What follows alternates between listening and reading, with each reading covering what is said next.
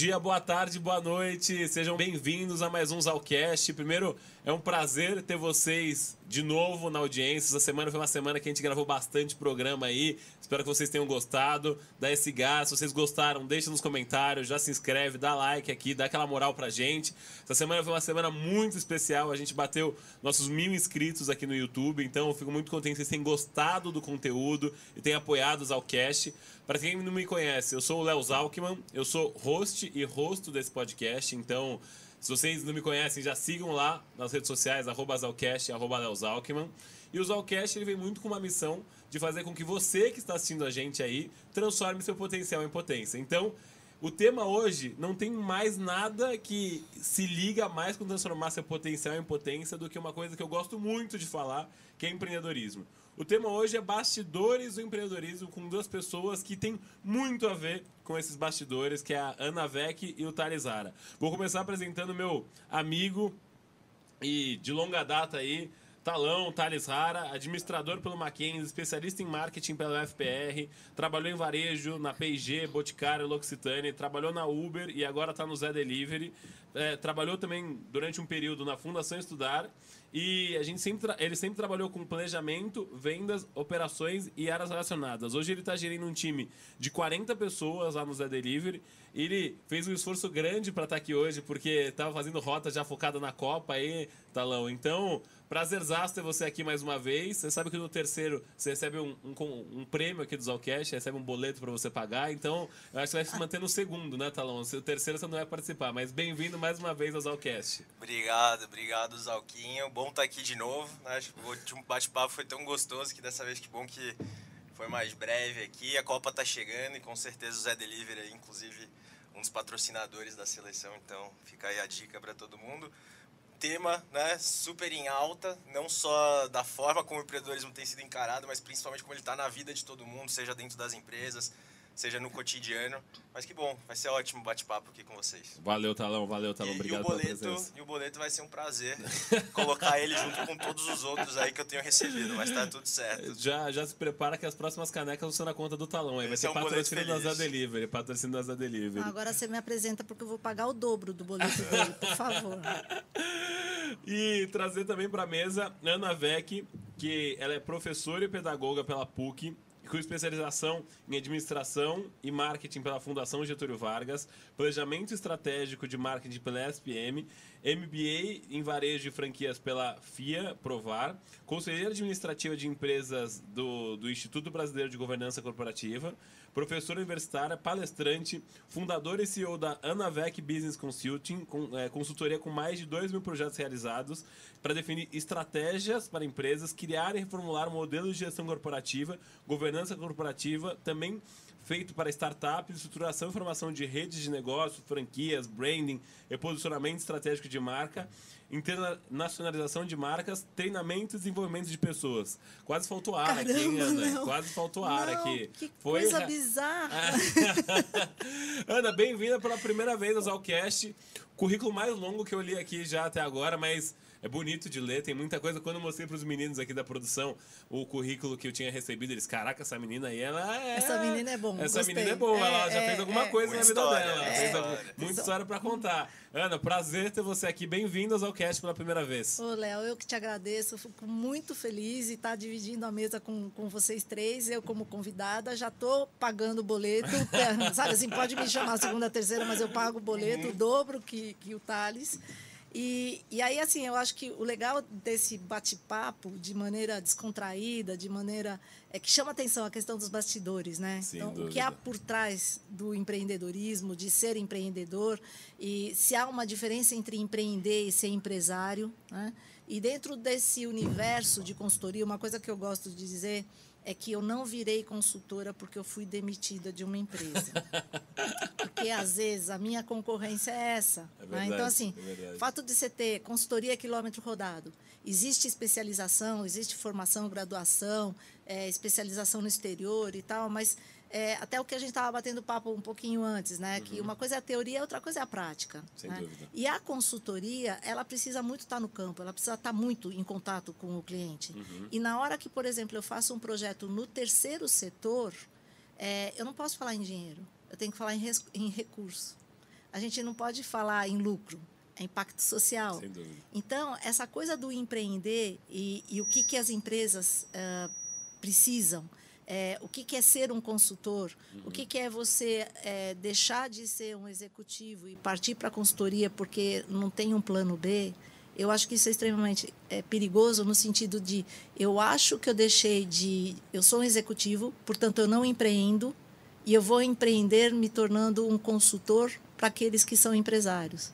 Cara, aí tem cada história que. O risco é muito alto ali. É, é. Não, e o que me chamou muita atenção na sua consultoria, Ana, foi porque eu e o Thales, a gente viu uma consultoria quando a gente trabalhou juntos, há seis anos atrás, quando a gente trabalhava na Fundação Estudar, que é até terceiro setor. E aí a gente via, nossa, um monte de consultores indo para lá e para cá, e planilhas, e apresentações, e uma série de coisas que a gente participou. E aí foi muito do que você falou. Eles eram muito distantes da gente. Eles fizeram uma apresentação de PowerPoint, terminaram a apresentação, foram embora. No dia seguinte, não mudou nada. Não mudou absolutamente nada. E a, e a Fundação Estudar é, poxa, uma empresa conceituada, que o pessoal respeita, Sim. tudo. Mesmo assim, não mudou nada. E quando você fez a consultoria no colégio, eu vi que teve diferença, eu vi que teve mudança, teve impacto, que o pessoal realmente respeitava a sua visão, tanto que eu estava até comentando com ela aqui, Talão.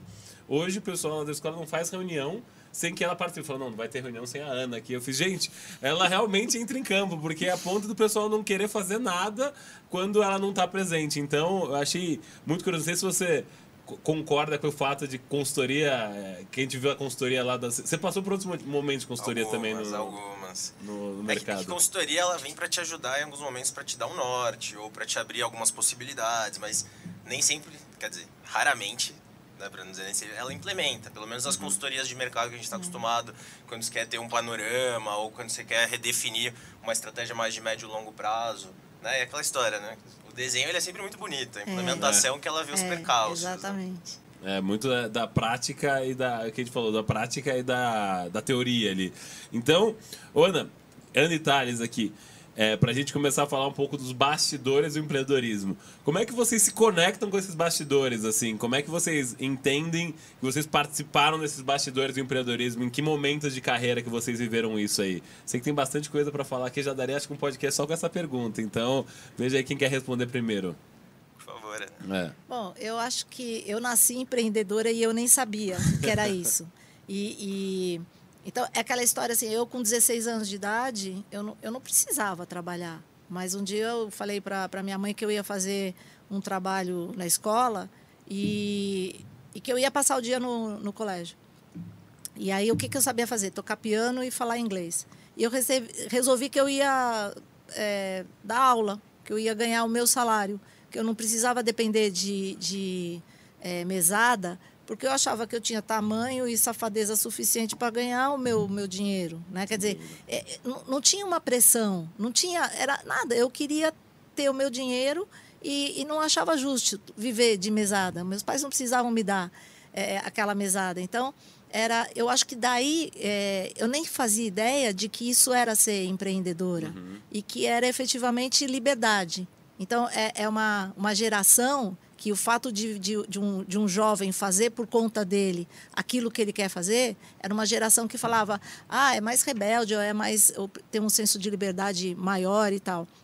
Dentro das empresas que eu trabalhei, é, eu, eu sempre tive esse espírito empreendedor e na, na consultoria, por que, que lá pelas tantas não acho que seja correto se a Ana não está presente não vamos fazer reunião? Uhum. Porque aí já, já, já cria um, um vínculo de dependência. Mais, né? Então isso não é legal é, no sentido da dependência. Tá. Se é do tipo, a gente formou um time e a partir do momento que eu trabalho numa empresa como executiva ou me tornei consultora, eu lido com aquele negócio como se fosse meu. É, então, é nosso, dono, sabe? Dúvida. É nosso. Uhum. Então, é, eu acho que eu nasci, sim, empreendedora. Eu nasci com, com uma habilidade de liderança né? É, nata. Então, uhum. eu tenho soft skills que me favoreceram na, na questão do empreendedorismo. Uhum. E de nunca ter trabalhado, ainda como executiva, pelo salário que eu recebia. Uhum. Era, era nosso, era... era sentimento era de dono ali muito de, grande. Muito grande. E de integração, de compartilhar, de estar tá junto, de chorar junto, de, de vamos achar a solução. Uhum. Né? Então, acho que o empreendedorismo nasceu dentro de mim. É, e daí que é uh, eu não, não deixei, eu não fui demitida e resolvi me tornar consultora porque eu achei que eu não ia conseguir um emprego. Uhum. E, e, essa é uma questão bastante delicada de tratar, não é todo mundo que está me ouvindo que está feliz, mas que é assim, a gente encarar o porquê da definição da carreira que a gente assume. Né? E, e, e, todo mundo pode ser empreendedor, inclusive que talvez depois a gente venha tratar, dentro das empresas que atuam. Né? Então, é, eu acho que existe sim um quê de soft skill, e existe aquilo que pode ser desenvolvido em termos de hard skill e tal. E alguns vão se sair melhor do que outros, claramente. Uhum, uhum, sem dúvida, sem dúvida. E acho que esse sentimento de dono tem muito a ver com empreendedorismo ali, né? Independente, é o que você falou, independente se você é empreendedor, independente se você estiver empreendendo por conta própria, mas eu queria explorar muito, o Thales acho que tem muito essa coisa de sentimento de dono, né, Talão? O Talão é muito conhecido no mercado aqui por sempre você trabalhar muito e ele sempre fala, Leozão, vou começar na, naquela empresa lá, vou trabalhar que nem um louco agora no começo. Aí esquece o Thales dos primeiros quatro meses que ele tá trabalhando naquela empresa lá. Eu não é, Talão? Como é que Às como vezes é que um ano e meio depois eu ainda tô falando assim, mas calma que daqui a pouco eu vou desacelerar. Mas é. equilíbrio é importante, tô descobrindo isso cada dia que passa. É. Mas acho que falar de empreendedorismo, né, acho que eu brinco que quando eu comecei, eu nem sabia que direito o que era trabalhar, mas eu já era aquela criança meio roleira, sabe? Assim, que, putz, eu pegava figurinha, vendia no colégio, eu comprava um CD, aí eu copiava o mesmo CD e vendia e tal. E eu falava assim, nossa, eu sou roleiro, será que eu tenho uma profissão, né? E aí, fui, aí foi aí que eu entendi que vendas tinha muito a ver com as coisas que eu gostava. Né? Aí dentro desse empreendedorismo, quando você vai para o mundo corporativo, né? Eu comecei a ver que eu não conseguia ficar nas áreas muito tempo. Então, assim, eu pegava um projeto, desenvolvia e falava assim, tá bom, o que, que vem na próxima? Uhum. Aí eu ia para uma área, ajudava a melhorar determinada coisa, o que vem para a próxima? E aí, em determinado momento, até meu pai, em algum momento, se ele for ouvir isso daqui, ele vai lembrar muito. Ele fala assim, cara, mas você não vai parar em nenhuma área. não, eu posso parar na empresa, mas na área, se não quiserem que eu pare, eu acho ótimo que eu vou aprendendo, desenvolvendo. E eu acho que eu fui entendendo isso, que mesmo nas empresas, eu gosto muito de construir as coisas, né? Então, você lembra lá, cinco, seis anos atrás, lá a gente foi construir dentro de uma ONG uma área de vendas, né? Então, como é que Ai, você que explica? Massa. Como é que você cria uma área de vendas com inside sales, né? Com relacionamento? Como é que você né, torna rentável um processo e tudo mais? Até que chegou um momento, né? Alguns meses depois, pouco menos de um ano, falou, putz, obrigado, foi ótimo o desafio, vamos pro próximo. E minha vida tem sido muito assim, né? E hoje, mesmo hoje, já com mais de 10 anos de carreira, eu vejo que todas as passagens são de construção. De construção. E aí chega um momento que, putz, está estável, tá, ou vai vir algum movimento e vai me fazer sair da zona de conforto e a gente começa a reconstruir de novo, ou vai chegar um momento que fala assim, putz, obrigado, deixa eu procurar uma outra coisa nova. E eu acho que tem muito a ver com empreender dentro de onde você está. Dentro do mundo corporativo tem muita opção. E aí eu brinco que o meu empreendedorismo, por enquanto, né, em outros setores, você veio do food service também comigo, comigo. Eu brinco que lá na sala, Danilo, inclusive um amigo meu, se eu ouvir esse podcast em algum momento, a gente estava lá um dia brincando, conversando, trocando ideia, e de lá saiu o restaurante que ele tem hoje, que é, é o Beirutino, exato. É. Saiu de uma brincadeira, conversando. Ai, ele tinha um restaurante da família dele que fazia várias coisas e cozinhavam vários né, vários tipos de prato muito bem. Geralmente quem faz muito prato é assim, né, um pouco de tudo e muito de nada, mas lá eles faziam tudo muito bem. Eu falei, cara, por que você não separa esse negócio um pouco e vai pro delivery e foi assim que nasceu o Berutino lá na sala de casa. Enfim, é, esse caramba. é um dos casos aí uhum. também. E você foi consultor do seu amigo ali, Talão. Você foi consultor para dar uma ideia para ele foi. surgir. Tá vivo até hoje. É tá mesmo. rolando. Ai, que. É. Mas a questão muito de, de empreendedorismo, que é, que é louco, assim, que você tem que ter uma visão muito 360. Que habilidades vocês acham que o empreendedor tem que ter para ser um bom empreendedor, um empreendedor de sucesso? Tem, uma, tem algumas habilidades que vocês acham que é necessária que ele tenha, assim, tanto no mercado como você como consultora? O que, que vocês entendem que são a, habilidades que esse empreendedor tem que ter hoje no mercado que está mudando tanto, assim, sabe? Então, Léo, uma coisa que, que me chama muito a atenção, porque é, quanto que efetivamente o empreendedor, uma pessoa sabe o que é ser empreendedor? Verdade. É, o quanto que. E aí o brasileiro tem a fama de ser criativo, empreendedor. A gente tem um monte de fama legal e as pessoas acreditam. Né?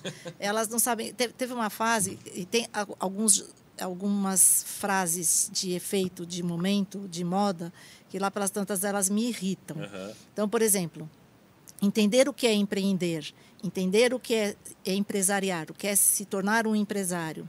É, e aí, fazendo muitas palestras, muitas convenções e tal, teve a fase do quebrar paradigmas. Né? Então, e aí agora é ser disruptivo, é, é inovação e tal. Ok. Aí vamos quebrar paradigmas. Então, aí você falou que, que eu falei para você que uma hora você ia pedir para eu ser menos... Vai embora, vai embora, né? Ana, pode falar. Aí, uhum. assim, é, vamos quebrar paradigmas. Então, eu fazendo em, em empresas multinacionais, globais, convenções anuais.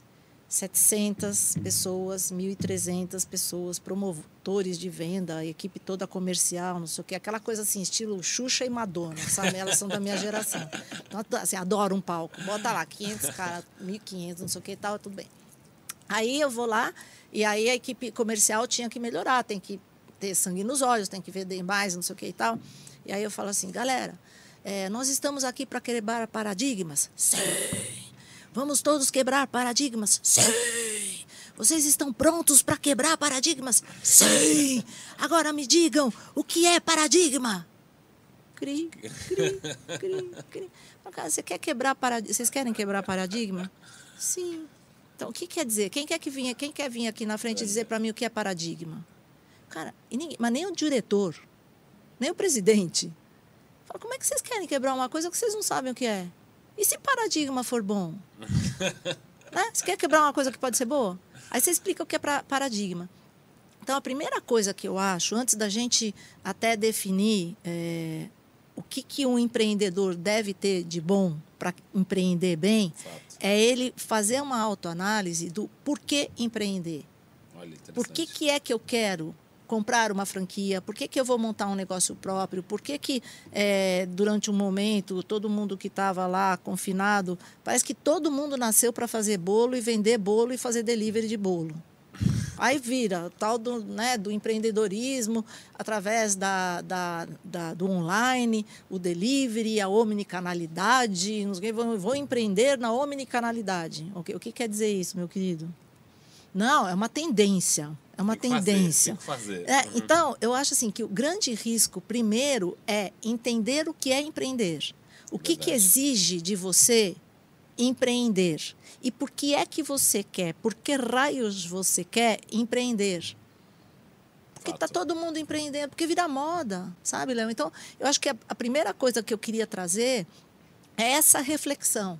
Porque quando, como eu atuo muito forte dentro do sistema de franchising também, e, e, e aí na indústria eu atendo toda a cadeia de valor. Uhum. Então, quando, quando, quando eu chego nas empresas franqueadoras, né, então eu tenho um negócio, eu quero tornar franquia. Por que, que você quer que torne franquia? Ah, porque é uma estratégia de expansão muito boa. Então, franquia não é uma estratégia de expansão, é um modelo de negócio. Ah, eu quero comprar uma franquia. Por que, que você quer comprar uma franquia? Ah, porque eu quero empreender. E o que, que significa empreender para você, ser dono do seu negócio? É ter qualidade de vida, trabalhar na hora que eu quiser, poder ser dono do meu nariz, não ter que prestar contas a ninguém e, e decidir que horas eu vou trabalhar. Nossa. Falei, você quer comprar uma franquia de varejo, um shopping center? Esquece. Você quer qualidade de vida? Cara, é não na hora, é. né? Então, existe a primeira coisa que eu queria trazer é a importância dessa reflexão. Sem dúvida. Por que é que você quer empreender? E dependendo da resposta, está aí o insucesso. Olha, interessantíssimo, interessantíssimo. E acho que já é. puxa até para um livro que eu gosto muito, que é o o Círculo de Ouro, Golden Circle, do sim, Simon Sinek, que sim. ele fala muito disso. Comece pelo porquê e depois você vai indo para as outras camadas. O pois como, então, o quê. É. E é cada vez mais comum as pessoas começarem como, ah, eu quero ganhar dinheiro e eu quero ter qualidade de qualidade vida. Qualidade de vida sendo dono do negócio. Trabalhando. Cara, vai trabalhar como nunca trabalhou na vida. Exatamente. Porque exatamente. além de ter uma equipe, sangue nos olhos, até, além de ter uma equipe que vai trabalhar demais, né? Agora, quem é o responsável por aquela folha de pagamento, por aquela contratação, por aquela demissão, por aquele contas a pagar e talvez a contas a receber, é o, é o empresário, é o dono do negócio. Então, é, parece que existe um modismo e que há uma facilidade muito grande de empreender e criar startups. É. Né? Porque a startup trouxe uma linguagem do, do erro, da aceitação do erro? Então, podemos errar, vamos testar. E se não der certo, a gente fecha. E aí eu abro outro. E se não der certo, a gente fecha. E aí, aí teve uma, uma, um evento grande de, de startups, e aí eu, eu, eu pedi a palavra lá, falei assim, vocês até quando o pai de vocês vai ficar pagando essas contas? Porque são os pais que pagam, né? Eu abro, deu, não deu certo, eu abro outro, eu abro outro. E aí, então, teve essa questão é, de, um, de um certo modismo né, no empreender uhum. e criar startups, e aí eu acho que o papo é super 10 da gente estar junto aqui, é do delivery. Tudo é deliverable. Né? E, e aí, assim, como é que eu faço o delivery de um serviço? Né? Ah, vou empreender no delivery de um serviço, na omnicanalidade. Outro dia eu ouvi isso, eu falei, então traduza, por gentileza. Tecla SAP, por favor. Quais né? são os canais que você vai fazer isso que eu não estou entendendo? Né? Então, né? sabe? Então, eu acho que a primeira coisa, antes de eu, de eu falar é, de quais habilidades, é, é o que, que, pode trazer ao insucesso. É, porque tem isso. uma coisa muito igual você falou, de modismo de Instagram. Às vezes o pessoal tá ali na rede social, ele, nossa, porque é mesmo. Eu vejo um bilionário que teve essa coisa do Flávio Augusto lá da, da WhatsApp falar que empreendedorismo é o caminho, que não existe estabilidade, mas tem gente que se dá bem com estabilidade e às vezes não é para ele empreender. Exatamente. É, é. Talão. Não sei se você tem uma opinião parecida com a da Ana aí de conceito.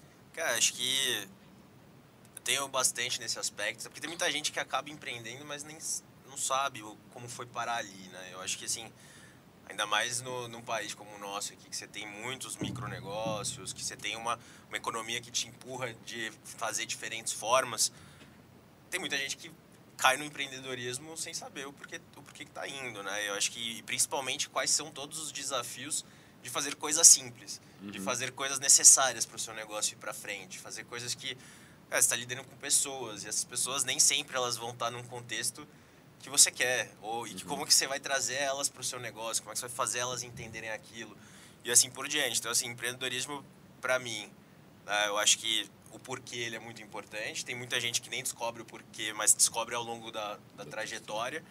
Olhando de habilidades, acho que uma delas para empreender é coragem. Assim, se eu pudesse falar como começo de tudo, e acho que uhum. independente se é uma, uma empresa pequeno, independente se é você empreendendo dentro de uma corporação maior, sempre que você tem um desafio que você não sabe qual que é o meio e o fim, principalmente, uhum. coragem ela é mandatória ali, né? Caso contrário, uhum. você vai para algo mais estável, você vai para algo mais processual, algo mais previsível. Uhum. Então, eu acho que bom, bom aquecimento aqui desse papo.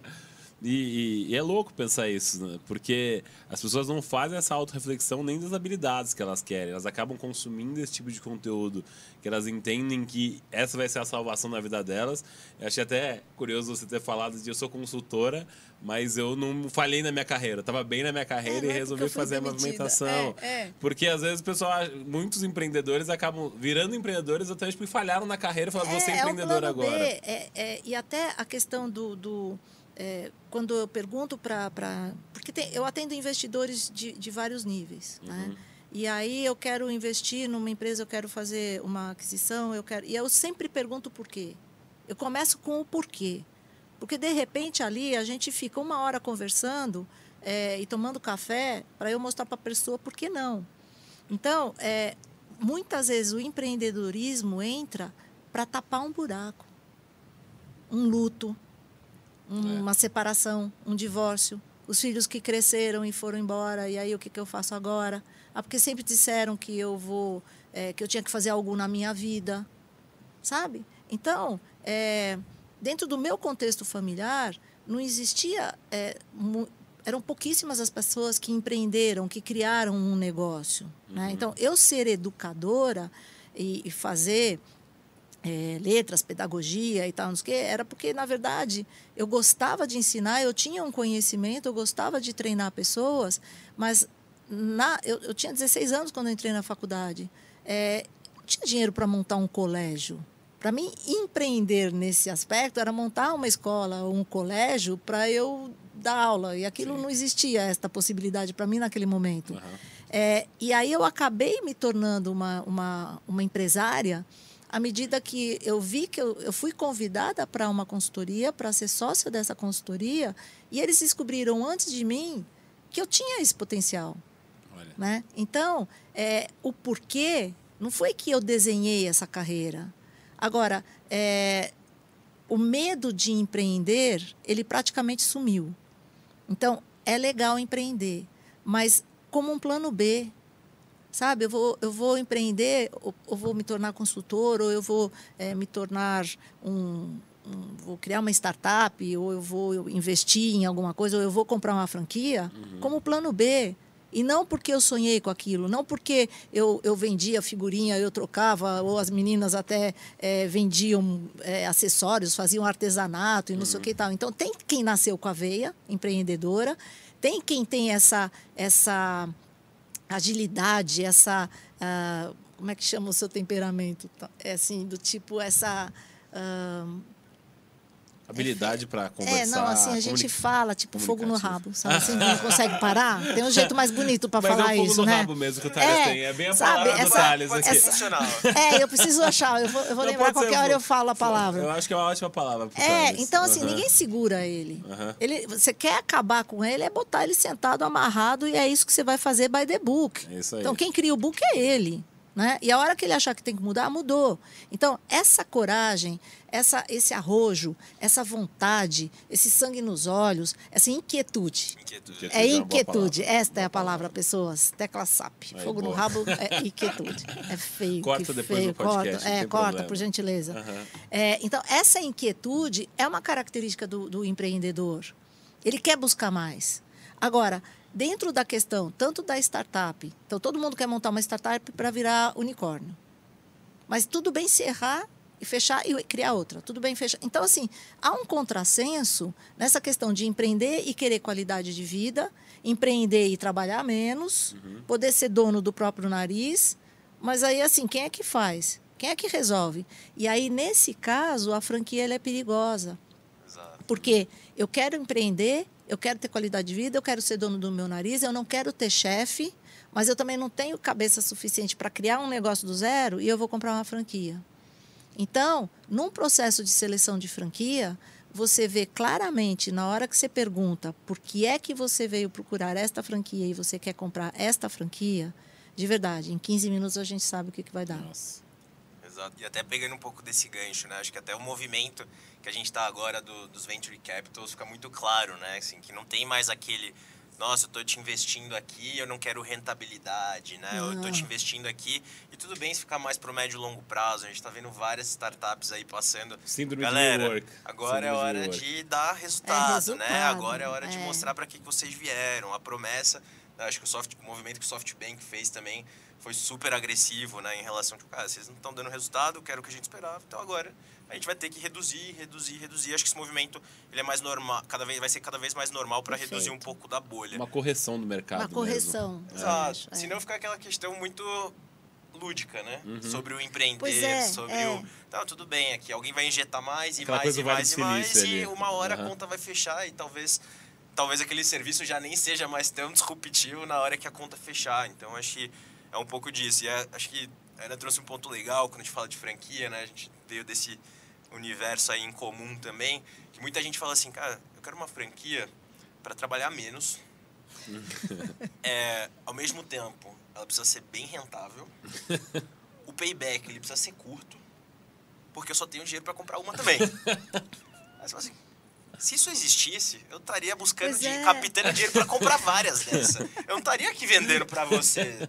Né? Se de fato Verdade. essa equação fosse tão simples, né? a gente estaria aqui Perfeito. fazendo uma busca por, por recurso para abrir várias dessas e não mostrando qual que é a realidade. Porque o universo de franquias, ele te dá um modelo, mas quem vai fazer o negócio funcionar, quem vai garantir que você escolheu um ponto certo e como é que você vai atrair gente para aquele lugar, como é que você vai reter aquele consumidor, como é que você vai ajudar na construção da marca, principalmente mais de médio e longo prazo, né? Tanto que os grandes cases de franquia que a gente tem hoje são de 40, 50 anos atrás, Exatamente. que vieram amadurecendo, que vieram desenvolvendo canais que às vezes eles eram já existiam, mas não eram formalizados, como uma venda direta, ou desenvolvendo modelos né, que foram conquistando a marca. E, cara, produto e marca são duas coisas importantes. E hoje, Uhum. quando você vai criar uma franquia, esses, essas duas partes, às vezes, ainda elas são muito, ainda muito simplórias e muito de médio e longo prazo. E a pessoa tá entrando achando que, não, pronto, agora eu tô com a vida feita. Assim, irmão, a trajetória é longa. longa. A trajetória é é longa.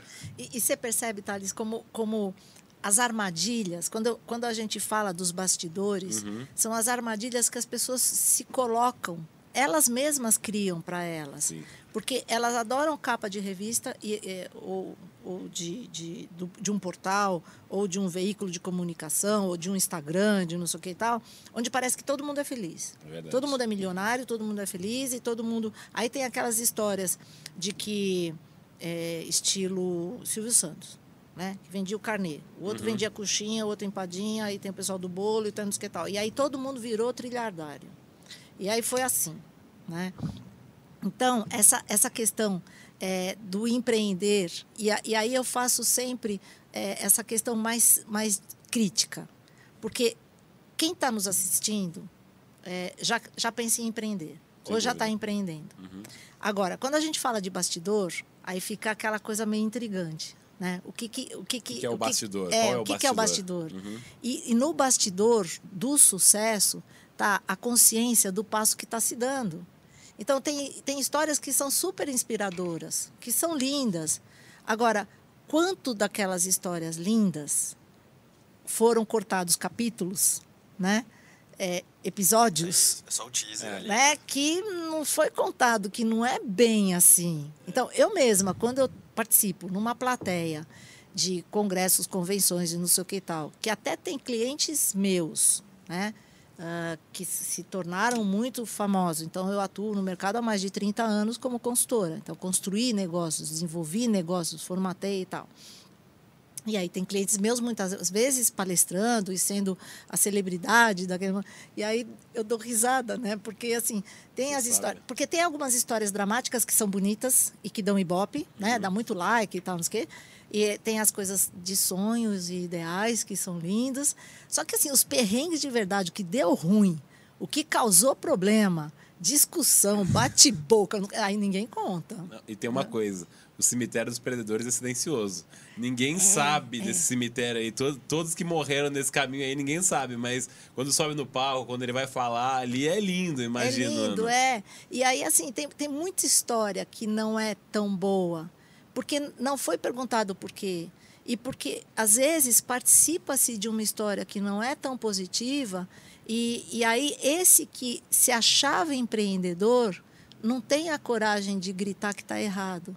Ele não tem a coragem de peitar Uhum. sabe? Então, eu acho que essa, a, a coragem, de novo, vem a palavra coragem que o, que o, que o Thales falou como, como perfil, e, e, a- e esse que não é um empreendedor nato, que está na veia dele, que é uma escolha de vida, porque é a escolha dele, porque está nele, e sim como um plano B, na hora que ele percebe que, que ele está participando de uma história que não é tão factível, que não é tão real, que não é tão, Tão boa, fácil quanto parece ele também. se sente traído, ele se sente enganado, mas ele fala, cara, eu não parei para pensar. Eu fui levado. Uhum. Eu permiti, sabe? Eu acho que dá uma sensação meio que de vergonha. E aí ele não tem força, ele não tem coragem para gritar que ele não concorda com isso.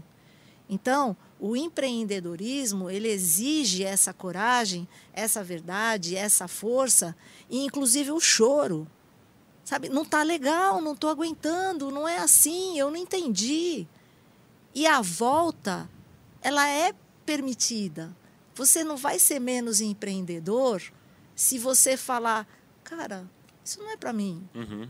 Sabe? Assim, não é um elogio ser empreendedor. E não é um defeito não ser empreendedor. Exato. E no Brasil eu vejo essa cobrança, essa coisa como se desse status eu ser empreendedor. Você é empreendedor dentro da empresa que você trabalha. Você é um executivo, você está empreendendo para que aquela empresa tenha lucro. Você é, o- é- é o melhor, você é o melhor naquilo. Aquela empresa precisa de você. E você não precisa ser um dono, dono de um negócio. Isso não vai te. Você pode ser capa de revista sendo um baita de um executivo. E Exatamente. o mercado vai te chamar. Verdade. né? É, é muito bizarro, assim, né? Eu brinco, tipo, dentro das discussões, às vezes, que a gente tem dentro do time ou dentro dos projetos e tal. Cara, sempre o reflexo da, do empreendedorismo é quando você tem uma pergunta que você não sabe responder. em qualquer contexto. Onde você tá ali dentro, putz, vamos desenhar um modelo. Tá, mas qual que é a resposta disso? Cara, não tem. Vamos ter que testar. O teste, assim, tudo que você está fazendo, que tem uma necessidade de teste, que não é óbvio, e que você não consegue olhar para o mercado e falar assim, nossa, já tem um monte de gente fazendo ali, vamos fazer igual. Assim, é empreender. É empreender dentro desse contexto. Isso. né? É, É. empreender, você querendo ou não, descobrir algo que talvez a sua empresa vai ser a primeira que está fazendo. Se Sim. vai dar certo ou errado, né? Uhum. Se sorte ou desgraça, ninguém sabe, né? Apenas digam que foi assim. É, o que eu queria falar, Talão, eu lembro muito quando a gente estava fazendo a reformulação da área de vendas lá da Fundação Estudar, que você falou, eu lembro direitinho desse dia. Ele falou, Léo, a gente tinha cursos lá, Ana, de 32 horas, de 16 horas, de 40 horas. Ele virou e falou, meu, a gente precisa fazer pocket desses cursos. Aí eu fiz, mas Talão, não tem pocket desses cursos, não tem curso de uma hora, não tem curso de duas horas. Então a gente vai criar. A gente vai criar. Então a gente vai Claro, criar. claro. Aí a gente começou a dar, fazer pocket desses cursos. A gente vai dar todos os eventos que tiver de, empre, de universidade, a gente vai estar lá presente e vai dar pocket desses cursos. Cara, foi um sucesso, mas foi um sucesso. Eu lembro que isso aqui, aquilo lá foi um 15 que eu fiz, caraca, eu respeito esse Thales aqui. Esse cara sabe o que tá fazendo, mesmo sem saber o que tá.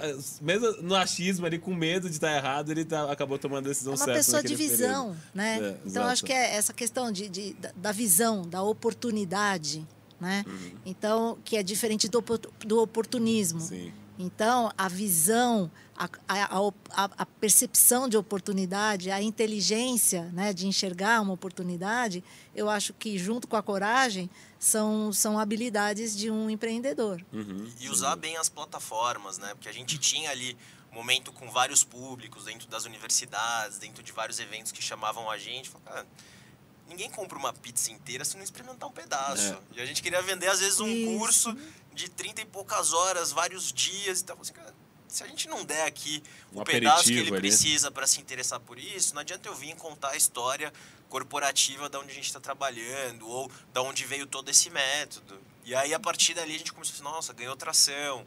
É, hoje já são outros modelos, né? Talvez com, com mais tecnologia, com mais coisa online também que a gente vem aprendendo aí nos últimos três anos aí, quanto que o online também tem um valor, né?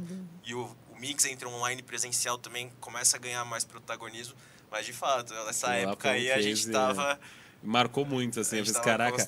E você foi extremamente empreendedor naquele momento, mas, cara, me marcou muito. Eu lembro dessa história, acho que tinha muito a ver com o bastidor do empreendedorismo, que eu lembro que esse ano a gente participou. Eu lembro muito desse número. A gente participou num ano de 93 eventos no Brasil. Eu, ele e uma outra, uma outra pessoa. Eu lembro que assim, eu acho que eu tive uns três finais de semana livres aqui, mas as histórias que a gente construiu juntos, vivendo que aquilo, foi muito bárbaro. especial e a gente lembra com muito carinho, assim. E aí, até queria puxar um gancho, Ana. Você que viveu muito na cozinha do empreendedor, ali sempre com o empreendedor, tudo. Como é que foi essa trajetória? Você falou que, enfim, estava ali com seus 16 anos, trabalhou um pouco. Como é que foi o momento de você resolver, falar, vou virar consultora? Você disse que começou a trabalhar numa consultoria. Então, conta um pouco como é que você chegou a ser, a fundar a sua consultoria hoje. É, então, essa questão. Eu fui fazer um curso de, de franchising, uma especialização e tal. E de manhã era a teoria e à tarde era o estudo de um caso, um case. E aí todo grupo que eu participava pedi, é, sugeriam que eu apresentasse. Porque eu falo pouco, né? Eu sou uma pessoa tímida. Né? Então, é, e aí eu estava nesses grupos com empresários, né? E eu era a Ana, executiva de uma rede de, de escolas e tal. Aí eu ia lá e apresentava. E aí a gente foi para os Estados Unidos dentro dessa, dessa questão da especialização. E quando eu voltei, ah, os donos dessa consultoria e dessa, dessa, ah, dessa empresa de formação de, de- em cima do, do franchising, né? Uma semana depois me ligaram e me convidaram para almoçar e tal, e me convidaram para ser sócia deles e diretora da consultoria. Olha. Aí eu falei, então, mas eu não sei Com fazer que idade, planilha. Ana, isso? Não, aí eu já estava com 20. Quer ver? Eu Mais com, ou menos, Eu com ou menos. 19 anos, Ah. eu era professora de cursinho. Caramba. Professora de, de inglês de cursinho. Eu entrava na sala, eu botava o avental de, de um, de um professor lá que tinha dois metros de altura por dois de largura. e aí parecia um, E aí eu chamava a atenção dos alunos, assim, pra, porque eu tinha a idade dos meus alunos. Nossa. Né? Então, essa, essa coisa da, da, da, da comunicação, né? De, de conseguir me comunicar bem, de não ter essa timidez e tal, e, e ser uma pessoa é, que estuda muito. Uhum. Né? Então, essa, essa questão da, da idade, eu sempre fui. Foi mais cedo do que era Normal o normal, até dentro de uma geração da qual eu faço parte. Sem dúvida. Né? Sem dúvida. É, Não tinha startup naquela época. lá. Não, eu sou. Eu já não era da época do, do, do Telex, eu sou do fax, que eu te falei. Eu venho do fax e estou no metaverso. Aí, eu sou uma pessoa de valor. Posicionada. Eu quebro paradigmas disruptivos, inovadores, É eu crio tendências, Aí, entendeu? Sei tudo isso aí. Mas aí, é, eu fiz esse curso e tal, e eu estava com uns 28 anos. Certo. E eles me convidaram e tal, e eu falei. E aí, assim, eu sou de humanas. Uhum. Eu não sei fazer planilha. Zalk também. Temos boas histórias de humanos. Essa história é boa, depois a gente conta. Não, então, aí Aham. assim, para você empreender, você não precisa saber fazer tudo. Né? Verdade. E foi libertador, porque eles falaram, "Nós- a gente tem bons planilheiros. Aham. E aí a gente precisa desse seu conhecimento, dessa não sei o quê. E eu, e eu tenho uma coisa muito intuitiva também, né? E aí eu participei. Então, me convidaram. Quer dizer, eu não tinha feito um plano de carreira, Léo. Olha. Eu não tinha feito qual era o, o meu sonho. Eu não tinha o sonho.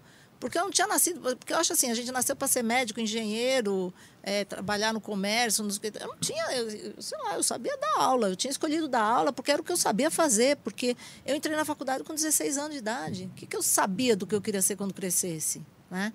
E aí, o ser convidado pra, convidada para atuar na consultoria se deu em função deste curso e deu a fazer a apresentação dos cases.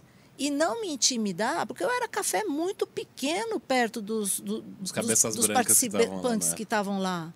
Né? Então, era um curso onde eh, presidentes de empresa, presidentes de franqueadoras participavam e eu era o cafezinho mais pequenininho que tinha lá, não era mais que um menorzinho. Agora, eu ia lá, eu falava, eu, eu tinha propriedade naquilo que eu estava falando, porque eu acreditava naquilo que eu estava apresentando. Né? E, e aí, trabalhar na consultoria e aprender a trabalhar na consultoria, tinha hora que eu achava que eu ia enlouquecer. Porque eu vinha do setor de educação, eu lidava com educação, e mesmo sendo professora de cursinho, eh, eu sabia, eu dava aula em cinco unidades dessa, dessa rede de, de cursinho pré-vestibular, eh, e eu conseguia enxergar a falta de padrão na gestão dos cursinhos. E fui participar da área de convênios, que, na, que, que chamava convênio, não chamava franquia nem licenciamento, porque o método era o mesmo, a, a maneira de dar aula era a mesma, mas a forma de pagamento, a matrícula, é, o, o trabalho com os professores, não sei o que tal, não tinha um padrão. E eu nem sabia que isso chamava franchising.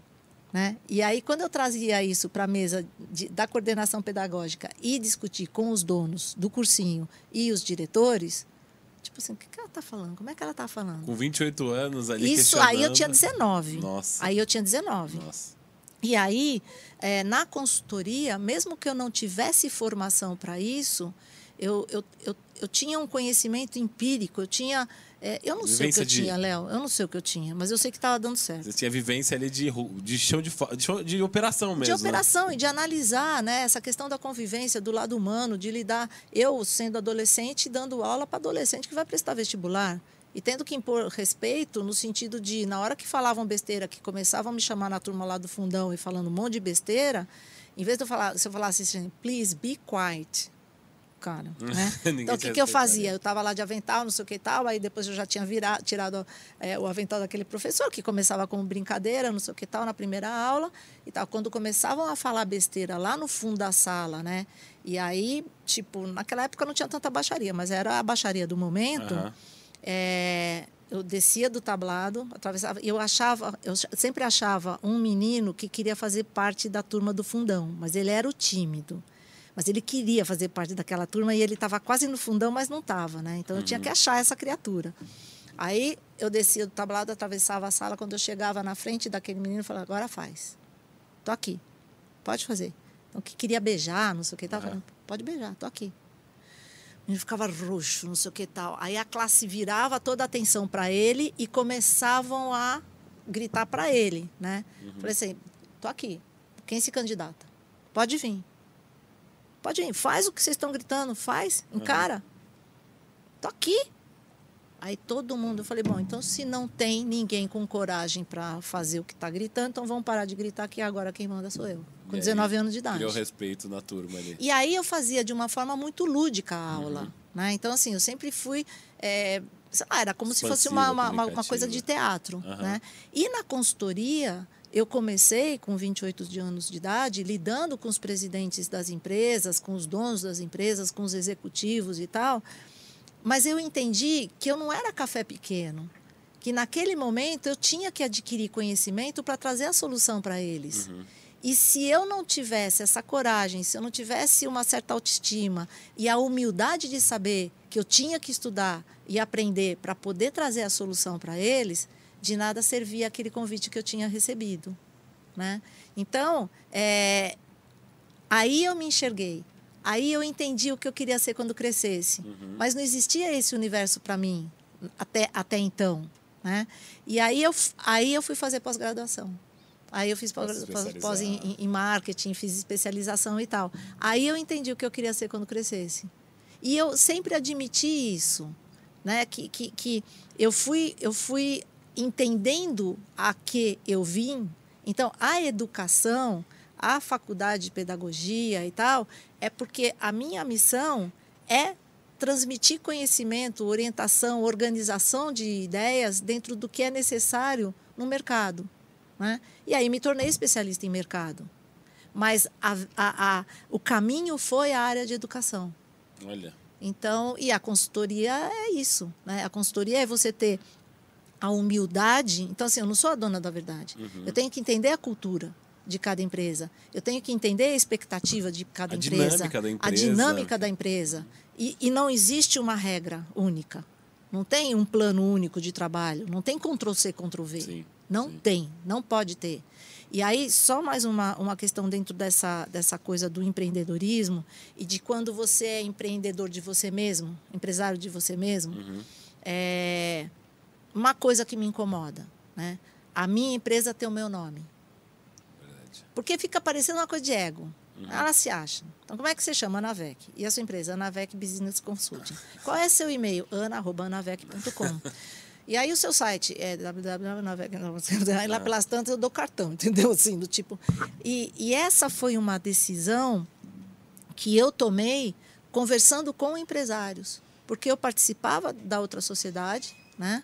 É, essa sociedade acabou se desfazendo uhum. e eu ia criar uma nova marca. E aí conversando com alguns dos franqueadores que a gente conhece e tal e, e grandes empresários, falei então agora eu estou mudando tal, não sei o quê e aí preciso achar uma marca, preciso criar. É você, Ana. Todo mundo sempre comprou o trabalho da Ana Vec. Não era da empresa uhum. X. Era o seu trabalho. Você sempre teve 100% envolvida. Na hora que você está apresentando como é que você vai fazer a proposta, você já está falando de nós que a gente, nós vamos fazer assim, nós podemos fazer assim, não sei o que. A, empresa já, já é sua. Já fez parte. Já faz do, parte da. da, da então, grupo. assim, a sua contratação já está. Você mesma já se contratou para estar tá lá. Então, é Anavec. E aí você coloca uh, o que você quiser de complemento. Né? É, e para mim, então, eu fiz isso conversando com empresários e de que maneira. É, eu não perguntei como isso seria visto. Eu não tinha pensado em colocar o meu nome. E aí eles me vieram com vários americanos, vários ingleses, vários estrangeiros que são assim, assim, assim. E eu falei, cara, mas isso mexe comigo porque parece que eu me acho, que é o ego, que eu quero uhum. falar de mim. Eu não quero falar de mim. Eu sou efetivamente muito low profile, uhum. no sentido do alto marketing, né? Então, é, e tem gente que escolhe empreender porque precisa mostrar, precisa se mostrar. Então, para mim, essa é, entre aspas, esse é, entre aspas, um incômodo. Eu não amo o nome da minha empresa, uhum. porque ele é o meu nome. Eu amo o meu nome. Mas eu não quero que ninguém nunca pense é, que eu faço isso para aparecer. Assim, um, é, é, uma pessoa de ego, assim, é, ego muito sabe, grande. Isso é, é absolutamente. E 100%, Léo, 100% dos clientes que eu tenho até hoje são por indicação. Olha. 100% vem todo mundo. Eu nunca dei um telefonema para falar, Thales, oi Thales, tudo bem? Olha, eu tenho acompanhado seu trabalho, sua empresa é muito legal, não sei o que e tal. E eu queria ter a chance de mostrar para você como é que é a minha consultoria. Mas nem por um milhão de trilhões de euros eu tenho cara para fazer isso.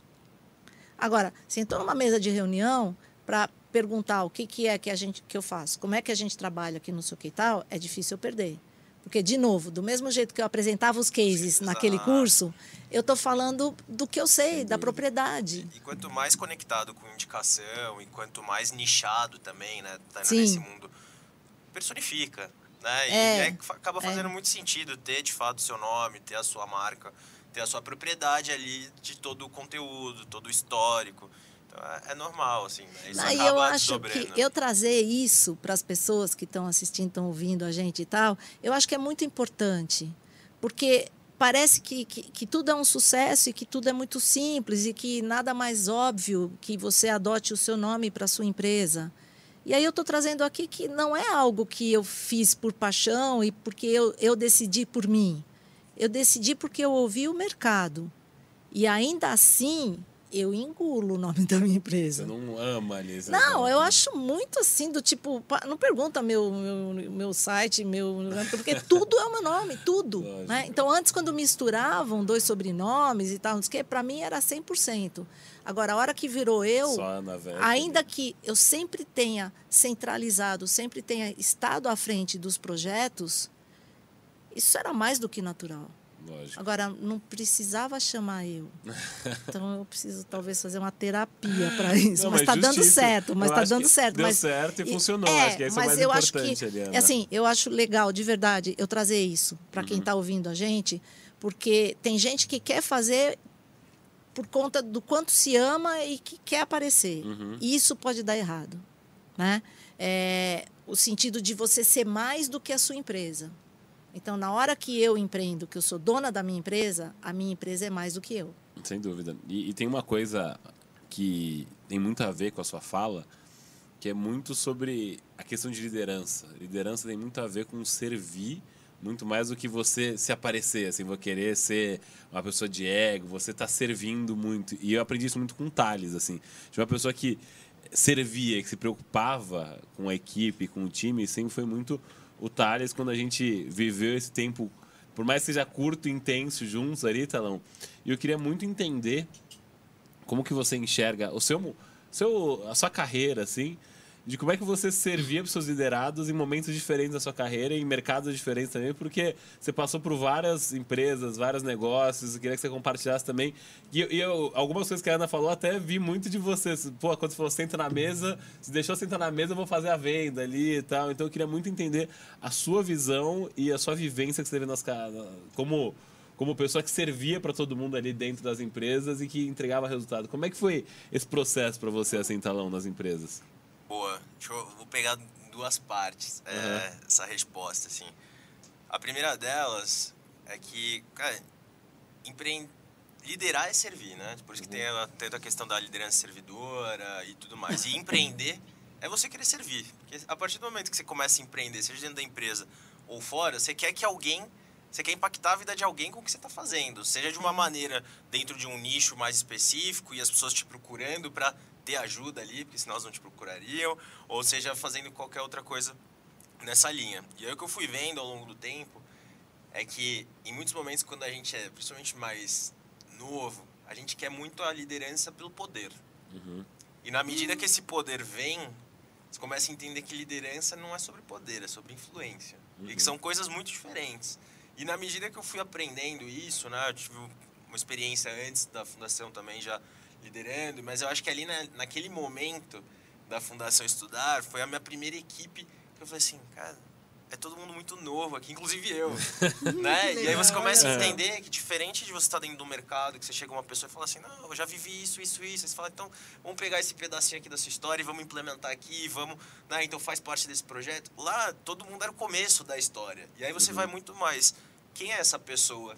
Quais são as habilidades que ela tem? O que, que ela se interessa? Como se encaixa com o jogo? Antes de pensar no que, que ela viveu. Uhum. E a partir do momento que você começa a olhar mais para o indivíduo do que para o histórico dele, as coisas começam a mudar muito. E você começa a fazer os times serem complementares. Você começa a mostrar para as pessoas que elas podem e devem ter autonomia.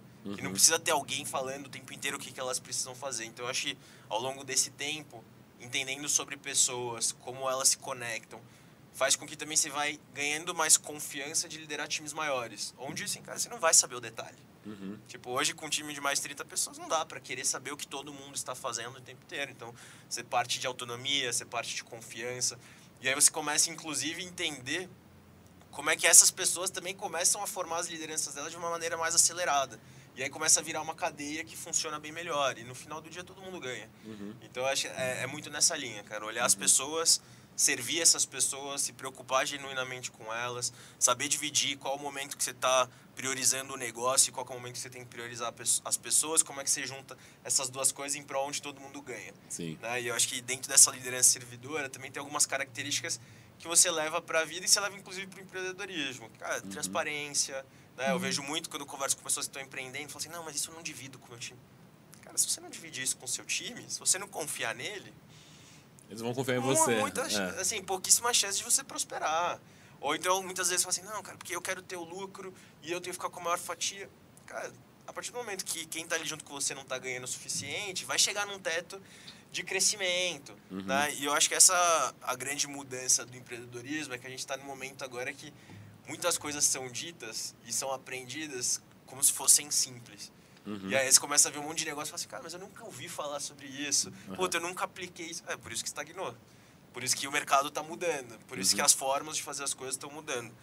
Mas é, é um pouco sobre isso, cara. A liderança é sobre servir e quanto mais você vai vivendo isso, você vai entendendo a forma de trazer isso para as pessoas e os times vão se unindo.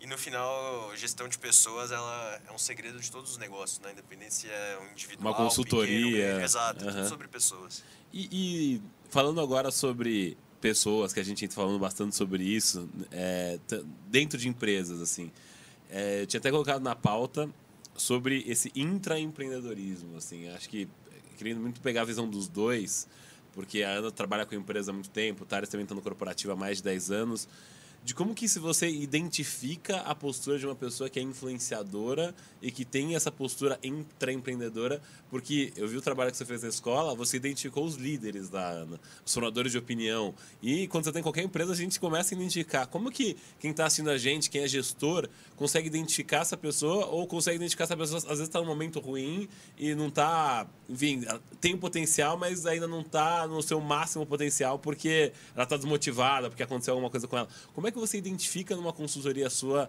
essa pessoa que pode ser uma pessoa chave para um projeto que você vem fazendo, Ana? Então, de forma geral, são pessoas que se destacam é, por alguma característica, né?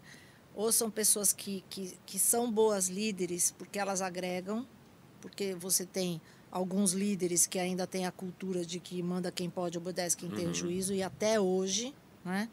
É, então, isso é uma, é uma fala muito antiga e que eu, eu vejo replicada até hoje. Então, é aquele líder que tem medo de uh, delegar e alguém saiba fazer melhor do que ele e ele vai perder o emprego. É absurdo. Não, então, esse é o oposto do intraempreendedor. É, a gente, e, e às vezes, uh, eu percebo pessoas muito jovens é, que até nem são percebidas uh, como, como as que fazem a verdadeira diferença.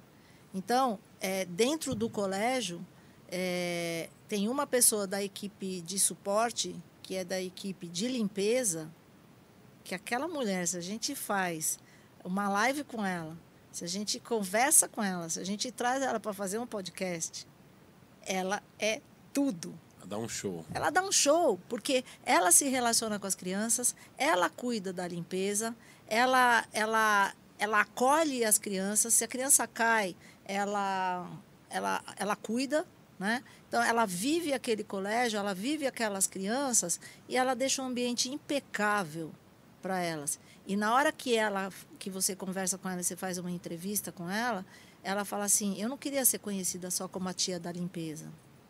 Olha a força dessa fala.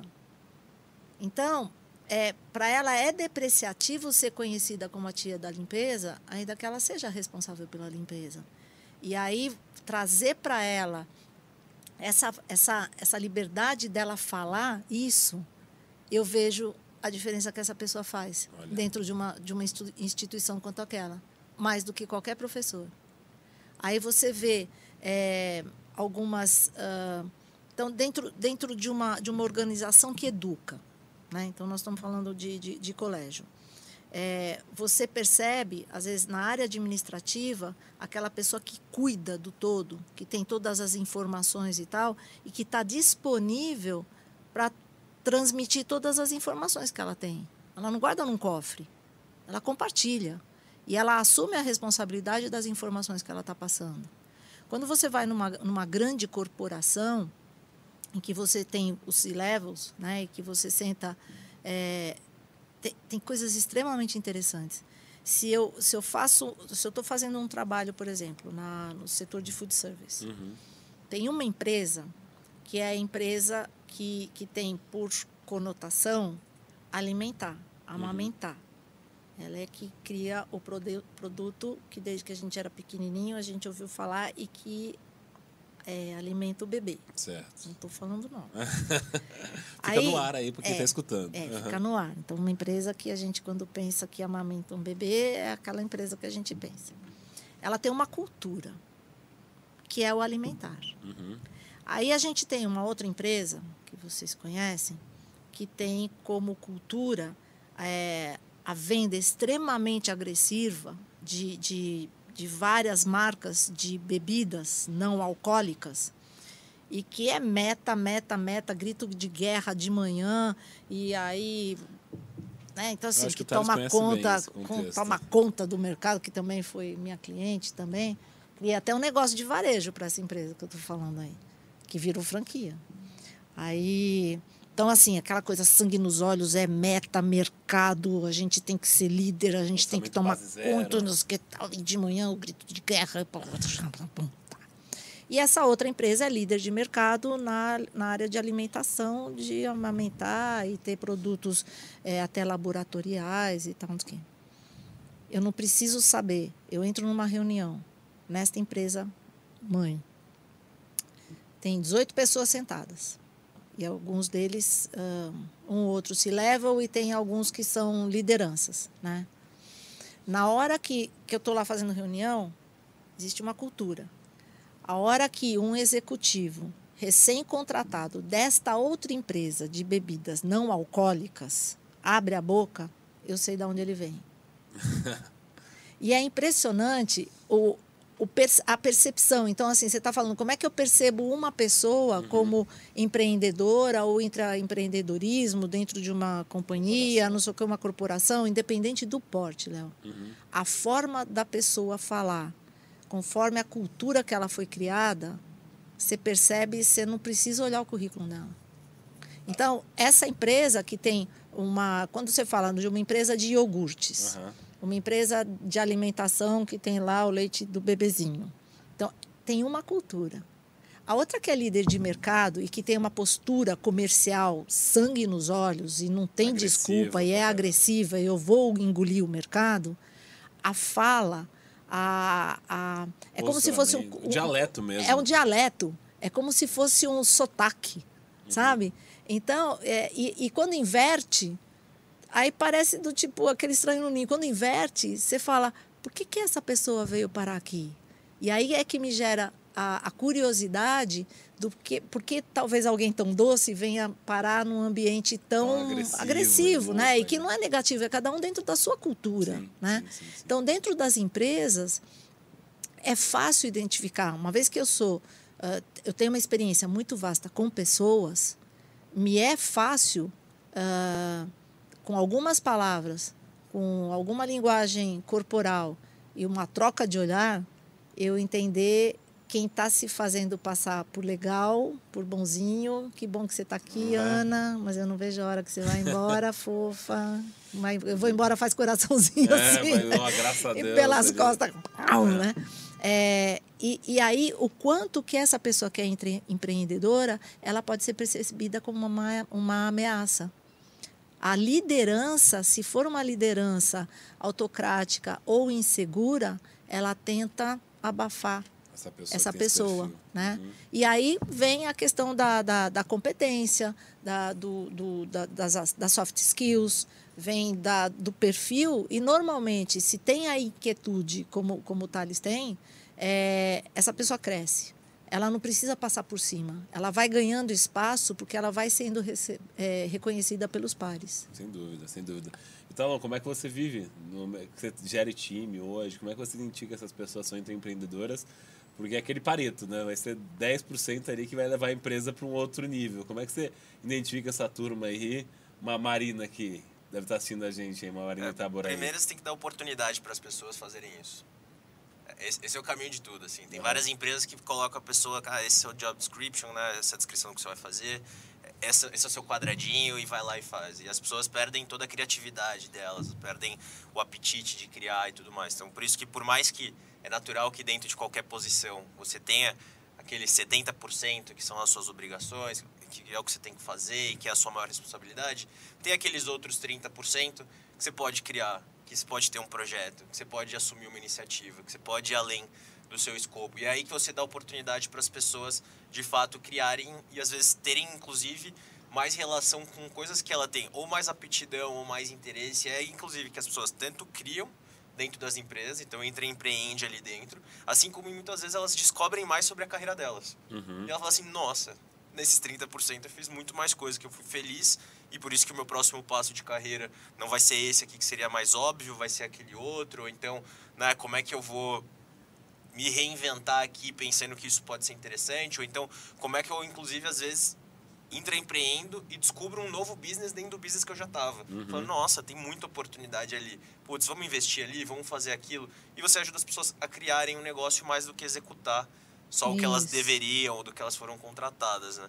E eu acho que tem um ponto legal do que a Ana estava comentando, do nome e tudo mais. E eu acho que esse é um grande desafio para quem está no corporativo, é se desassociar das empresas.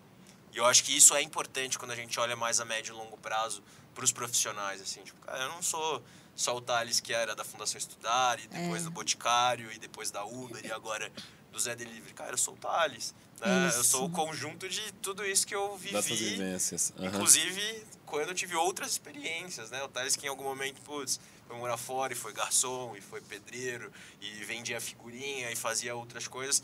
E é, e é justamente essa bagagem que faz a gente ter cada vez mais vontade, inclusive, de empreender. De impactar a vida das pessoas, de, tipo, uhum. pegar esses conteúdos e fazer virarem negócios melhores, ou fazer virar um serviço, mais do que talvez ficar reinventando um monte de coisa de longo prazo e que às vezes putz, pode ser mais simples ajudar alguém e fazer isso virar negócio, sabe? Isso. Então, uhum. é um pouco do que eu acredito. Nossa, essa sua fala do, do, do nome, é, dentro do, do universo corporativo, as pessoas é, que têm o sobrenome corporativo. Então, é o Thales é da Uber, é o Thales, é o Thales da, da, Uber, da Zé Delivery. É, o Thales da Zé Delivery. E, e que aí as pessoas que gostam dessa, desse, desse sobrenome. Elas se sentem valorizadas por esse sobrenome. E na hora que elas não fazem mais parte daquela companhia, elas ficam completamente perdidas, elas ficam muito sofridas. Identidade, identidade elas ficam muito mesmo. sofridas, porque na hora que elas têm aquele sobrenome corporativo que é de uma marca forte, elas são super valorizadas pelo mercado. É. A hora que elas voltam a ter só o sobrenome delas, elas enxergam, e o mercado aí é cruel, porque naquele momento aquele nome e sobrenome não interessa para o mercado. Só interessava quando estava naquela marca.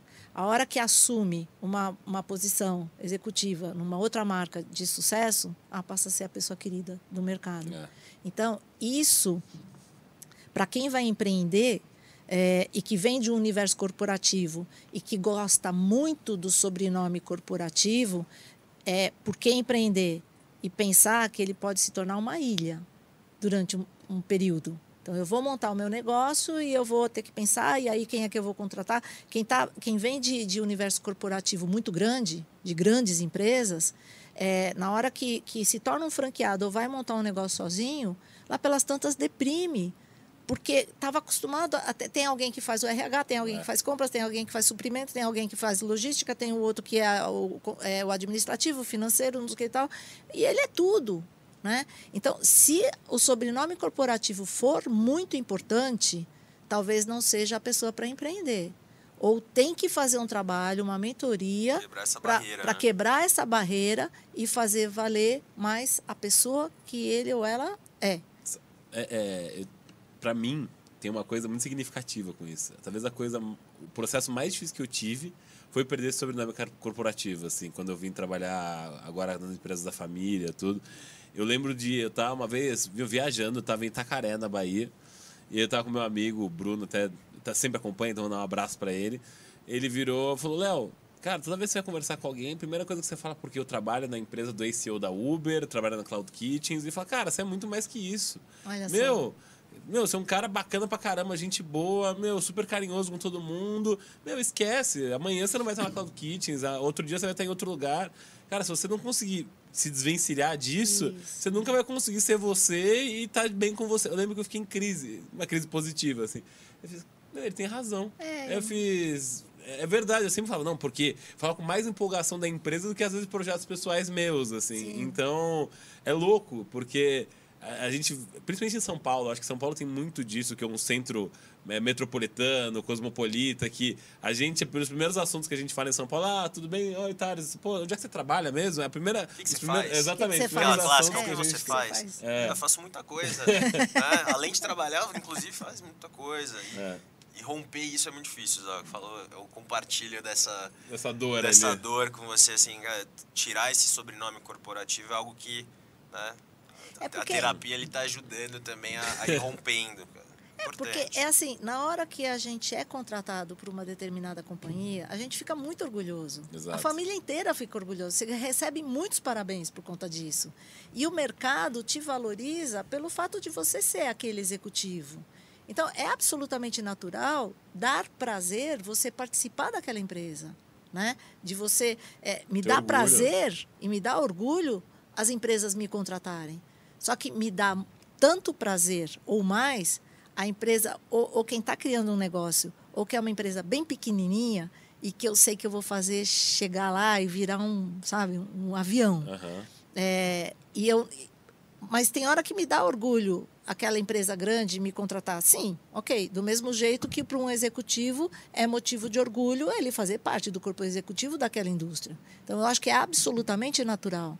Só que se isso passa a ser também uma questão de dependência dessa, de, de depender do nome da empresa que trabalha para se sentir reconhecido, Exatamente. aí é que está o perigo. Né?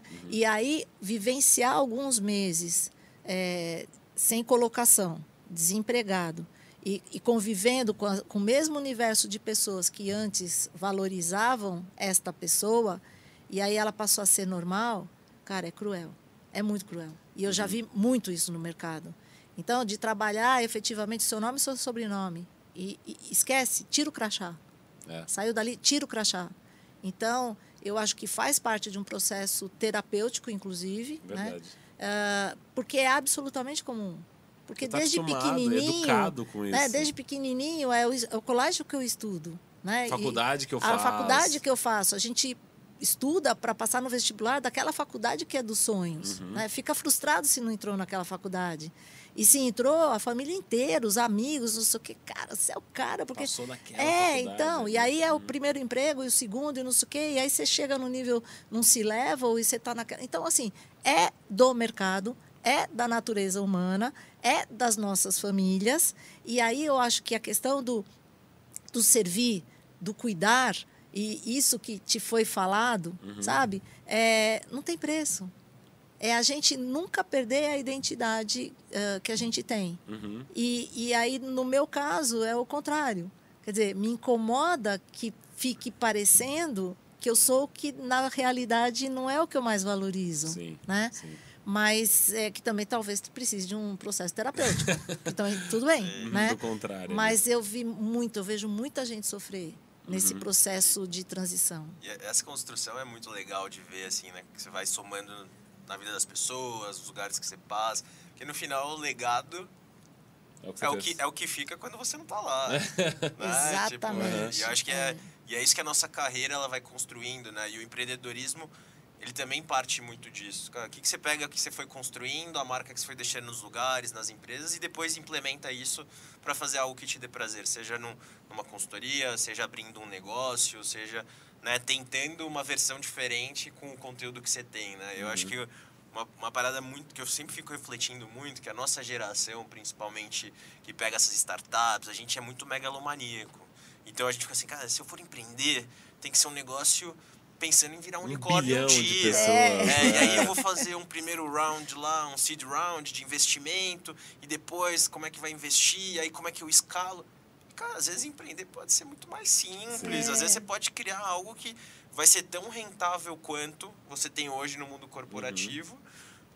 Só que não necessariamente vai te dar aquele holofote de largada e vai ser algo que vai ter que ter muita gente apostando, né? E eu tenho refletido muito sobre isso, assim, sabe? Tipo, empreender não precisa ser um negócio gigantesco do dia para noite. Tipo, empreender pode ser uma construção de detalhes de um serviço, por exemplo, né? Acho que a Ana tem esse bom exemplo aqui de cara, cada casezinho que ela foi apresentando, cada história que ela foi contribuindo e hoje ela tem um portfólio gigante, consegue fazer isso.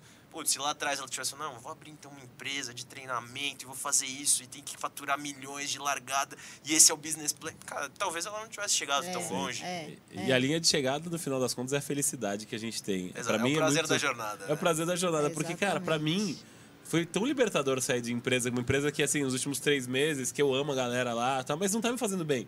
Eu achava que eu tinha que fazer um movimento que eu tinha que fazer, que era vir para as empresas é, aqui do, da família, que eu fiz, meu, eu acho que eu posso impactar e fazer coisa maior estando lá do que estando desse lado. Eu tava cuidando de uma parte de um negócio que poderia ser grande. Mas, meu, eu acho que eu já tenho habilidade. Nunca é a, a hora certa pra gente pular do corporativo, porque é, é um, um teatro das tesouras ali, né? Que você Sim. fica ali acostumado com o ritmo, como é que funciona. Então, e hoje eu falo, pô, eu tô muito mais feliz estando aqui do que estando do, do outro lado da cadeira ali. Mas enfim, pessoal, infelizmente, aqui rápido. estamos chegando aqui no final do bate-papo. Queria, cara, agradecer muito o tempo de vocês. Foi, nossa, foi maravilhoso. Acho que a gente ficaria mais umas três horas aqui batendo papo Facilmente. Ah, tranquilamente, fácil. tranquilamente. A gente tem que. Pessoal, deixem nos comentários aqui se vocês querem uma parte 2 aqui com o Thales e com a Ana. Com certeza o público já vai pedir uma parte 2. Queria abrir para Ana aqui, deixar os seus contatos, Ana, como é que o pessoal te encontra, as últimas últimas palavras. Eu falei que eu não queria falar Ana. Não, mas. Instagram, LinkedIn, essas coisas todas, é que é- não deve ser difícil de achar. E É. também as últimas dicas para você dar quem está, enfim, iniciando nesse mundo de empreendedorismo. é, alguma última dica que você quer dar. E assim, a Ana é uma pessoa que vai estar na TV, tá na Globo toda semana aí, então vocês vão ver a cara dela cada vez mais. Agora na Play TV também, Ana. Agora Na você pode Play TV, colocar. é, por Exatamente. favor. Exatamente. Não, então assim, é, eu queria aproveitar só a Claro. sua fala, essa sua última fala da escolha que você fez e de assumir os negócios da, da, da, da, da- família, que é a gente eliminar a pecha. Tem uma fala que eu não suporto. É que nós resolvemos profissionalizar a nossa empresa familiar. E aí Nossa. trazer alguém de fora. É assim, eu não suporto esta fala. Por que, que para profissionalizar tem que trazer alguém de fora? E que bom para a sua família que você escolheu esse trazer a sua experiência e a sua experiência como executivo, a sua experiência como empreendedor, toda a formação que você teve, tanto no Brasil quanto no exterior, para é, dar continuidade ao que foi construído de maneira profissional. Da sua empresa não ter precisado trazer ninguém de fora, porque ela já é profissional. Uhum, Então, de verdade, porque é mais uma coisa que fica é, dentro da- da- das, dos jargões, das pechas, Verdade. né? Ah, vamos, vamos profissionalizar, está na hora de profissional- profissionalizar a empresa. Eu, como conselheira de administração de empresa, eu falo assim, "Bom, já, já começou errado. Já começou errado, porque assim, se construiu tudo isso, por que, que tem que trazer alguém de fora? Tem hora que precisa trazer alguém de Verdade. fora porque tem conflito de interesse, porque tem outros problemas, mas não porque a gente não é profissional, né? Então, sem, sem qualquer... Eu não preciso... é, eu não preciso babar ovo para você, eu não imagina. preciso fazer elogios em público. Tal. né? É, não. Eu não estou vendendo novas propostas para você, mas eu acho a sua fala muito rica, Léo. Sabe? Dentro do, do, do que a gente está falando é, dos outros, da nossa vida, não sei o quê, e você está no contraponto de escolher empreender nas empresas da sua família. É, e acho que assim, eu tinha muita, muita coisa quando eu era mais jovem de falar, nossa, vai ser um fracasso para mim se eu for trabalhar nas empresas da família. Eu tinha muito essa, esse peso assim comigo. Só que eu fiz, cara, por que eu tenho que ter um peso desse comigo? Eu fiz, meu, eu tenho que ter orgulho do que meu pai construiu por ele durante 40 anos da vida dele ali. E, meu, se eu conseguir dar continuidade e melhorar 1% do que meu pai construiu, acho que 1% é pouco, mas é meu, melhorar o que ele construiu, eu já vou estar enfim, que a gente falou tudo aqui, deixando um legado. Exatamente. Enfim, é, É. construindo bastante coisa que eu vou me orgulhar depois de um tempo. Então, eu acho que é muito esse meu E sentimento. você fez uma escolha. Você abriu mão de uma proposta de emprego Uma empresa dos que sonhos. é do velho. sonho de todo mundo. Exatamente. Você abriu mão desta, desta proposta de emprego para assumir o seu papel na gestão desta, em- dessas empresas. E o Thales sabe quanto não foi fácil. O Thales é meu, o Thales é meu amigo, meu irmão. Eu ligava pra ele, porra, Talão, tô com a proposta aqui, o que eu faço? Eu ligava pra ele, falava, eles, Alquinho, calma, vamos pensar, a gente ia tomar cerveja, ficar conversando. Não, agora eu vou. Não, agora eu não vou. Então, exigiu muita É um reflexão, exemplo não é que foi um de vida. processo É fácil. um exemplo de é um vida. processo Então, fácil. eu acho que é, a gente trouxe bons exemplos assim pessoais aqui e muito sinceros, Uhum. muito transparentes, que eu acho que faz parte da personalidade da gente, Uhum. né? E, e que nesses detalhes é que a gente pode fazer a diferença na vida das pessoas. Exato. né, trazendo efetivamente quais são os desafios e que não é tudo um mar de, de, de- de rosas. rosas, é que todo mundo sonha em estar no seu lugar, no meu lugar, no seu lugar e a gente no lugar do outro que a gente também não sabe. Que o jardim né? do outro parece sempre melhor É, ali. então o porquê das decisões. Então acho que a gente trouxe exemplos ricos, Sem ricos do porquê das decisões nas nossas vidas, é, do que nos faz bem, do que a gente pode colaborar com as pessoas e, e sinais de alerta. E tem dia ruim, é o que você falou, Ana. sinais de É, alerta, Não é que é tem- tudo é, lindo, maravilhoso, empreendendo no corporativo, como consultora. Cara, tem dias que você vai sair e fala, puta, que merda, cara. Não- aconteceu da forma que eu imaginava, não foi legal hoje. Puta, minha postura aqui, meu, não foi tão bacana. E isso acontece, não tem sem, muito o que sem fazer. sombra de dúvida. É. E aí os meus contatos são é qualquer coisa que tiver anavec ponto junto underline não sei o que arroba tal é só Com dois. Cs, é bom falar também. É Ana Vec V, v de Vera E C C H I. É isso aí, Ana, cara, prazerzaço. Com certeza vai ter que ter uma parte 2 com você, foi maravilhoso. Ai, muito obrigada, obrigado pela Léo, amei, presença, amei, muito gostoso. verdade. Vai ter boleto pra gente. Vai ter boleto.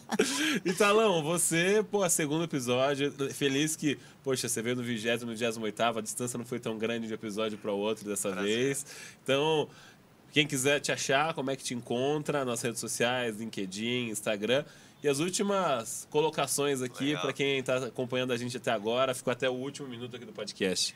Boa, Thales Raras, podem me encontrar no, no Instagram, no LinkedIn, enfim. Acho que assim, Zal, aquela, uma das máximas que a gente gosta sempre né, de falar, de a vida é uma coleção de momentos e pessoas, né? Então, você sabe muito bem dessa e eu acho que é, empreender é isso. Então, é que as pessoas aproveitem essas oportunidades de empreender, seja dentro do corporativo, seja fora, mas que principalmente elas empreendam na vida delas, que Isso. cada momento, cada experiência seja uma peça e uma parte importante ali do que ela vai contar no futuro. E eu acho que né, é, uma, é uma eterna reflexão isso. E é bom quando a gente tem essa inquietude, principalmente quando a gente entende o que faz sentido pra gente. E não necessariamente vai fazer para todo mundo, mas empreender é sobre isso. Empreender é quando você vê cada uma dessas pecinhas, passagens e vê crescimento, vê evolução. E aí, em algum momento, você vai achar talvez aquilo que te deixe mais satisfeito ou uma rotina que te agrade mais. E no final é tudo, continua sendo sobre pessoas e continua sendo sobre evolução. Prazer estar aqui de novo com você. Ó, boa, Talão, obrigado. Puta, que programa gostoso. Esse aqui, nossa senhora, foi no flow, assim, do programa. Vejo que o termômetro que os meninos gostaram ali, que os dois estão sorrindo, estão felizes aqui. Se eles não tivessem gostado, estariam encostados ali. Eles ficam encostadinhos Tipo ali. assim. Exatamente, exatamente. então, pessoal... Mais uma vez, obrigado para você que acompanhou o Zalcast até agora. Se você gostou do programa, dá aquele apoio, curte, compartilha esse conteúdo para seus amigos, dá aquele, aquela inscrição aqui no canal. Se você está assistindo a gente pela primeira vez na Play TV, prazer ter você ter acompanhado a gente até agora. Cara, foi ótimo o bate-papo. Semana que vem a gente vai ter terça-feira um papo sobre como criar equipe de alta performance na terça. Então, acho que é um tema. Quarta-feira, na verdade. Quarta-feira, sobre como criar equipe de alta performance. Então, acho que é um tema que está muito em alta, principalmente nesse final de ano. Como motivar times nesse momento, com duas pessoas maravilhosas também. Então, obrigado. Até semana que vem e valeu. Valeu.